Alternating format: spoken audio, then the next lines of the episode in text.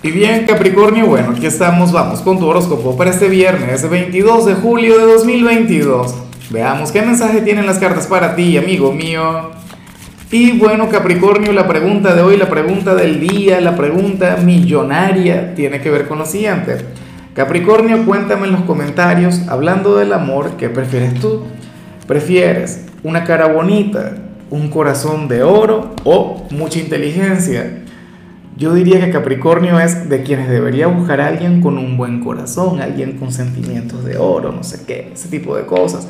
Ahora, en cuanto a lo que sale en tu caso a nivel general, me encanta esta energía, me parece sencilla, me parece maravillosa.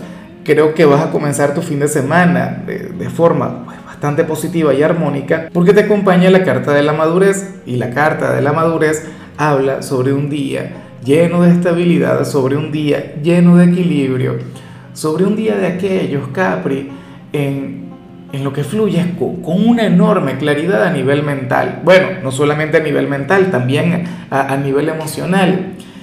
Eh, esta energía tiene que ver con, con la gran conexión entre la mente y el corazón. Fíjate que aquí siempre hablamos sobre aquella guerra interminable, sobre aquel gran debate que suele existir entre la mente y el corazón porque la mente dice una cosa, el corazón dice otra, no sé qué. Bueno, y, es algo que, que nos acompaña prácticamente a diario a todos los seres humanos.